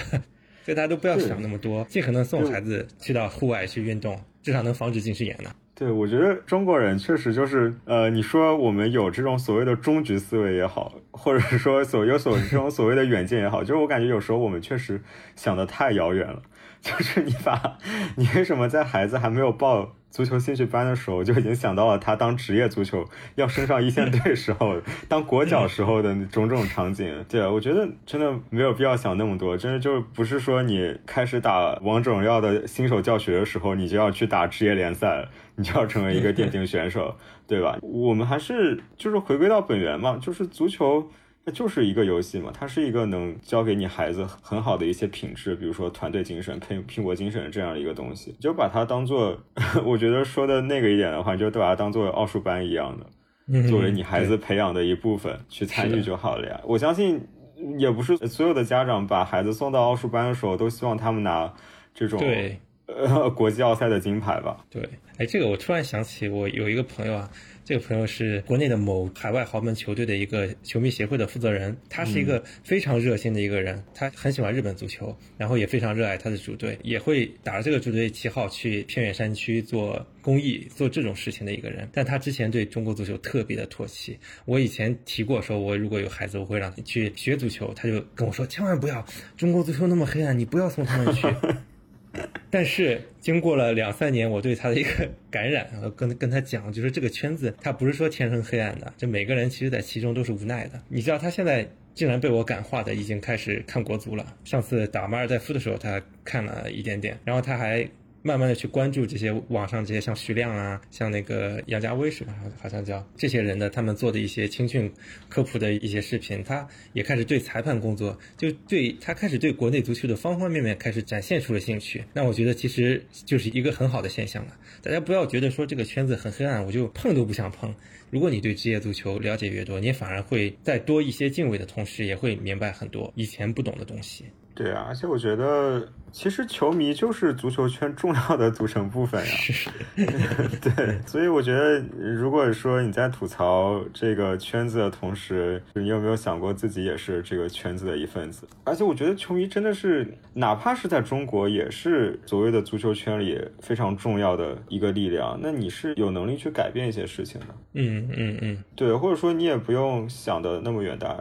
你只要感受足球的快乐就可以了。就像我觉得你刚刚那个朋友，他虽然唾弃中国足球，但他应该自己也踢球，对，踢的，对，对吧？对啊，所以我们有时候就是不用一定要区分，就是什么中国足球、西方足球，或者说世界先进水平足球，我们就把它当做足球这样的一个概念来对待就好了。就是你只要在生活中去热爱足球就好了。我觉得。如果你真的做到了对足球的热爱的话，你为自己的国家队加油呐喊是一件很自然而然的事情。嗯，正好你提到球迷，我想起前两天体育总局发了一条倡导，说倡导大家做正确看待输赢，做理性的球迷。这个其实如果是一般人看到会觉得很搞笑，这个倡议。但其实我觉得这个倡议是背后有深意的，因为球迷这个群体，当然我们作为海外球迷，我们看球一开始可能就是觉得水平高我才看。但其实，如果我们回到这个体育的一个发展情况的话，这个跟竞技水平高低没有关系的。哪怕我支持的球队是倒数第几，或者说第多少级别的球队，我支持他不是因为他强，是因为一个社区的或者一个我就热爱体育的这么一个原因。所以我觉得那个倡导可能也是想告诉大家说，竞技体育这个东西，大家不要总是把输赢看得那么重，更多的是在于一个支持，在于一个参与。是的，嗯，对，可能我们现阶段还是有点功利吧，就觉得。哪个项目好了，我们可能会去蜂拥的去关注哪个项目。我记得当年九九年世界杯的时候，那时候对女足的那个关注度，我们在现在看现在对女足的关注度，所以我都不敢说将来如果说女排 真的不是世界一流的话，我们还会像现在这么热爱女排吗？所以我希望大家不管是对女足、女排还是中国足球，还是能够一直热爱下去。当然，也希望中国足球也能给更多大家热爱的理由吧。就比如说像这次四十强赛一样。其实最后四场，我觉得是是一个正面的东西，真的打的挺好的。哪怕你赢的只是叙利亚或者是菲律宾这种对手，这都是很积极的东西。呃，如果这样持续下去的话，我相信会有越来越多的朋友重新，呃，回到支持国足的行列。嗯，我也是，我也是这样觉得的。呃，在后边，我觉得可能我们这一代人以后，或者更多后面的人以后，他会。因为他真正的去喜欢这件事情，就是他真正热爱这件事情，去喜欢这件事情，而不是说去有一些其他的意义追附在里面。那我觉得可能下一代球迷他就是因为喜欢足球而去喜欢足球，那那个时候他可能就不会因为说国家队的这个成绩的波动去有太大的这种起伏。对，因为我觉得可能后面的，反正我是感觉，我从我这一代时候就就已经有挺明显的感觉，就是，呃，大家喜欢一个事情变成一个更加独立的事情，嗯，就是大家对自己的热爱偏好不会说因为它是一个大众的东西还是一个小众的东西去做取舍，那很多人都会有自己小众的爱好，比如说，我觉得比如说飞碟。这种的，嗯，甚至是我最近，因为我最近一直在研究棒球，中国确实有一小撮这样的球迷，就是 MLB 在中国这么不火，但是他们依然在坚持，然后他们也会觉得这是一件很酷的事情。那我觉得足球也是一样的，到后边我觉得真正喜欢足球的，就是因为喜欢足球，而不是奢望中国足球有一天成为世界一流。当然，这个是每个球迷肯定都会有的美好愿望了，但他肯定不是说。一定要中国足球取得什么样的成绩，他才会关注。嗯，对。好呀，我们今天本来预算是只聊一个小时，我还想本来想看下半场比赛的，结果整场比赛已经结束了。今今天聊了挺多的，就是互相感谢吧，因为是互相串台。对，每次跟熊老师聊中国足球就停不下来。我觉得这样挺好的，下次也许我们有机会在后面时候还能继续聊这些话题吧，因为我觉得这话题都是常聊常新的。嗯，永远聊不完的一个话题嘛，也我们也希望能够尽自己的绵薄之力改善一点点对中国足球的舆论环境吧。如果能有一个半个的人会因为我们的节目，嗯，产生对国足的一点兴趣，那我觉得我们的目的也达到了。嗯，没错，我觉得我会一直都是国足的自来水。对啊，我们是中国人啊，中国人，我们支持什么球队都是虚的，只有我们。身边的或者我们自己种族的球队，我觉得这个才是最实打实的。是的，嗯，好，那今天就聊到这儿吧。好的，谢谢大家收听。嗯，谢谢 Travis，拜拜，拜拜。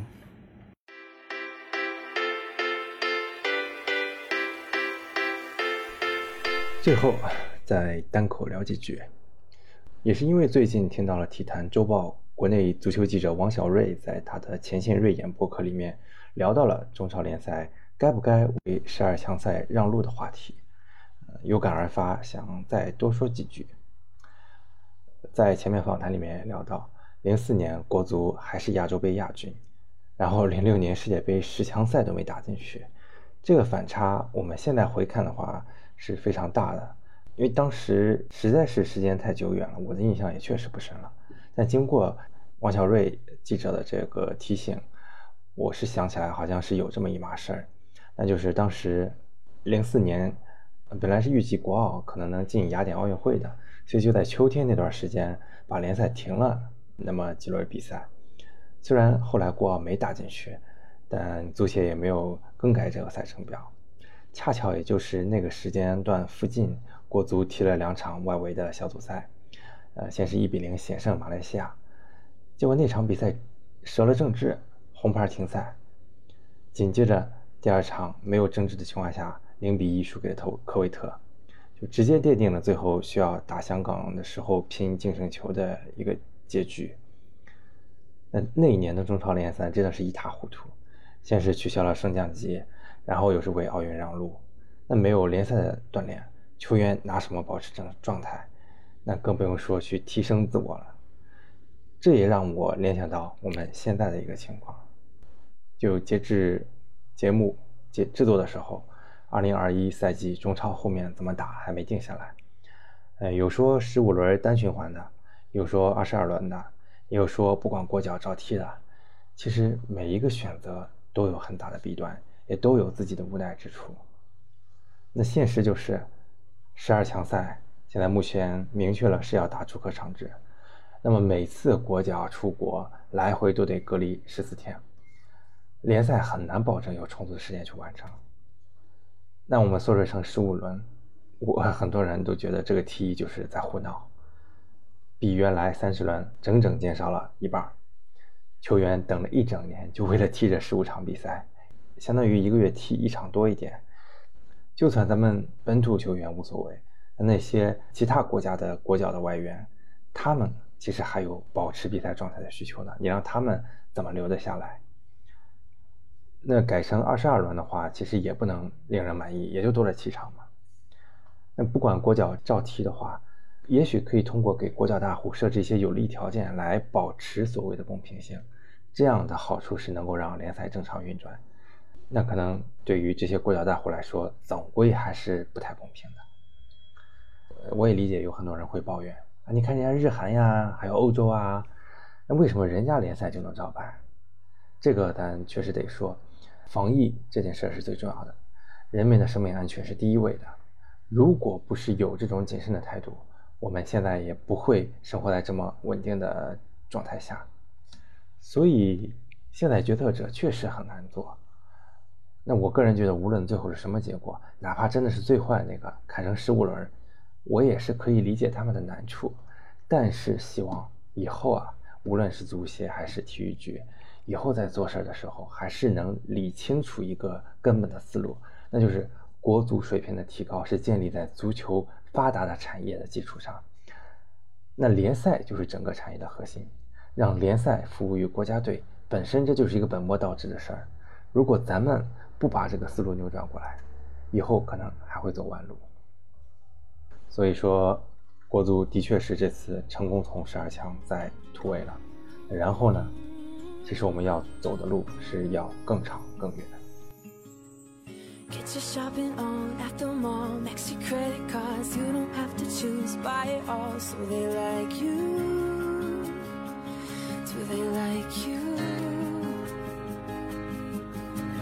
如果喜欢橘猫，请在各音频平台或泛用型播客客户端订阅《橘猫看球》，还可以通过关注微信公众号“橘猫看球”阅读更多深度分析。同时，可以在公众号回复“听友群”获取入群方式，大家一起探讨关于足球财经的话题，共同提高。我们下期再见。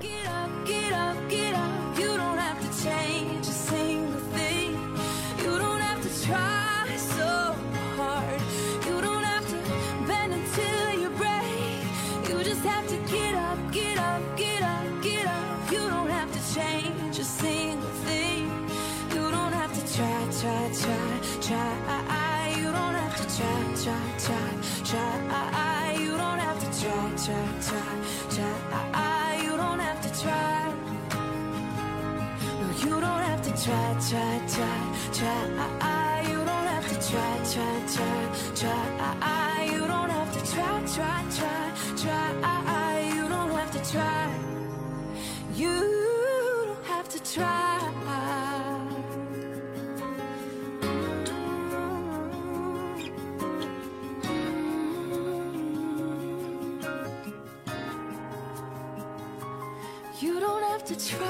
So hard. You don't have to give it all away. You just have to get up, get up, get up, get up. You don't have to change a single thing. You don't have to try, try, try, try. You don't have to try, try, try, try. You don't have to try. You don't have to try. Your makeup off, let your hair down, take a breath, look into the mirror at yourself. Don't you like you? Cause I like you